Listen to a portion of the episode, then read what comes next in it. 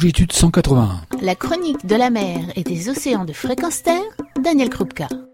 Pendant plus de 40 ans, François Sarano a entrepris de nombreux voyages autour du monde, a réalisé d'innombrables plongées à bord de la Calypso et pendant le tournage du film Océan. Qui est ce célèbre plongeur? Quelles ont été ses rencontres qui ont déterminé cette envie de faire partager cet océan pour mieux le protéger? Quel a donc été son parcours? Eh bien, c'est chez lui à Valence que je lui ai posé cette question. Mes parents m'ont emmené en mer très tôt et j'ai dû avoir un masque quand j'avais, je sais pas moi, 6 ans, 7 ans. Et tout de suite, mon père m'a emmené voir les poulpes. Et lorsqu'on découvre les poulpes à 6-7 ans et qu'on voit leur petit œil doré, petite fente noire qui vous regarde, ça vous ouvre des univers et ça vous donne envie d'aller voir ce qui se passe euh, au milieu des poissons. J'ai eu l'occasion de découvrir la plongée avec mes amis du cercle Valence Plongée quand j'avais 14-15 ans. Première plongée, on était les hommes grenouilles, ça faisait rêver, on allait dans un monde inexploré. C'était l'aventure. Et puis mon doctorat d'océanographie à Marseille avec Véronique qui euh, m'amène à, découvrir le monde de la pêche. C'est 13 marées de 13 jours dans le golfe de Gascogne en hiver. Euh, ça remet les idées en place. Fernand Voisin et tout l'équipage du Petrouchka m'ont vraiment appris la mer, l'océan et les poissons. Tout de suite après le doctorat, avec Véronique, on est parti sur le Marion Dufresne faire euh, toute une recherche sur euh, les sels nutritifs des eaux antarctiques et subantarctiques. Et puis après, une grande traversée à la voile depuis la Turquie à, à Couchadassi jusqu'à Pointe-à-Pitre, plusieurs euh, mois. Retour en France et la rencontre avec Cousteau qui me propose de le rejoindre sur la Calypso et d'abandonner le poste de chercheur à Lorstone qui m'était proposé, un poste qui devait être assez intéressant. Mais quand même, Cousteau a eu l'idée de me proposer d'embarquer alors que j'avais un peu de temps et je suis allé sur la Calypso à Haïti. Et quand on est allé une fois à Haïti, euh, on échangeait parce qu'on s'aperçoit que les poissons c'est super, mais qu'il y a d'autres choses et que si on s'occupe des poissons, c'est parce qu'il y a des gens qui sont là et que c'est eux qui sont importants. les Haïtiens et leur gentillesse, les problèmes euh, écologiques qu'ils rencontraient, leur, vie, tout ça m'ont à ce point bouleversé que je me suis dit, euh, c'est pas simplement des poissons que je veux m'occuper, je vais rester sur la Calypso avec Cousteau et on va, on va aller voir le monde. 13 ans à bord de la Calypso, une fin un peu difficile. Je suis resté jusqu'à jusqu'au dernier moment avec Cousteau. J'ai même porté le cercueil à Notre-Dame. Est-ce que Cousteau a été l'homme le plus important pour vous? Oui, il m'a offert ma vie. C'est-à-dire qu'en gros, il n'y aurait pas eu Cousteau, ben, bon, j'aurais été euh, chercheur, directeur de recherche, euh, j'aurais travaillé, formidable, c'est bien. Mais bon, là, c'est autre chose. Après toutes ces années passées avec Cousteau, qu'avez-vous fait? Après des voyages, des voyages avec Véronique, un petit peu partout, avec des livres qui essayer de relater l'histoire euh, des pays que nous visitions et les gens extraordinaires que nous y rencontrions.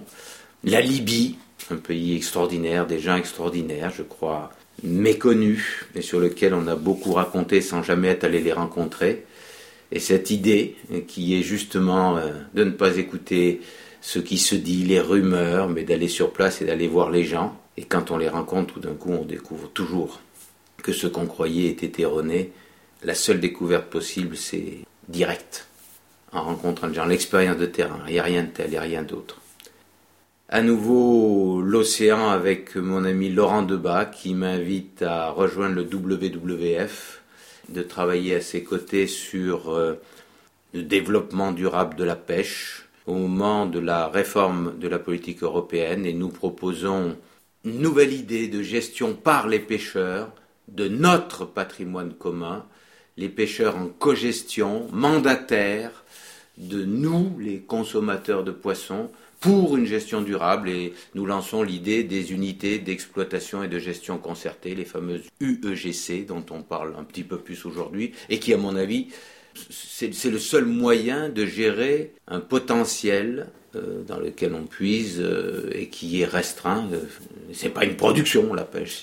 Après ce passage au WWF, la rencontre avec Jacques Perrin, Jacques Luzeau, toute l'équipe de Jacques Perrin, qui m'offre une nouvelle aventure extraordinaire. C'est l'aventure Océan, cette année sur ce film de cinéma bouleversant qui essaye de faire partager toutes les émotions que l'océan peut nous offrir, l'océan et ses créatures bien sûr. Donc une chance incroyable d'avoir rencontré Jacques Perrin, un, un, homme si généreux, si formidable qu'il vous entraîne au-delà même de ce que vous pouvez imaginer, qui vous porte, comme Cousteau nous portait, comme Cousteau nous, nous, nous entraînait à faire des choses euh, qu'on n'aurait jamais imaginé faire. C'est incroyable ce que des gens hors du commun, comme Jacques Perrin ou Cousteau, ou Albert Falco bien sûr, peuvent vous permettre de réaliser. On ne fait rien seul.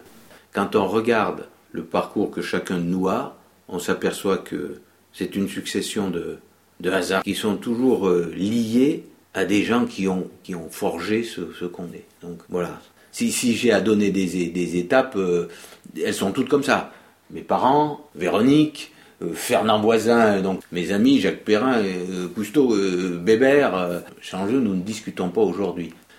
Et puis aussi, très important, depuis 2002, l'idée que la plongée doit être responsable et tous ceux qui ont partagé cette envergure de longitude 181 de la charte du plongeur responsable, l'idée que on doit agir ensemble pour un futur où nous serons 9 milliards, 10 milliards sur cette planète. C'est l'idée du respect envers l'environnement, bien sûr, envers la nature, c'est très important, mais envers les autres.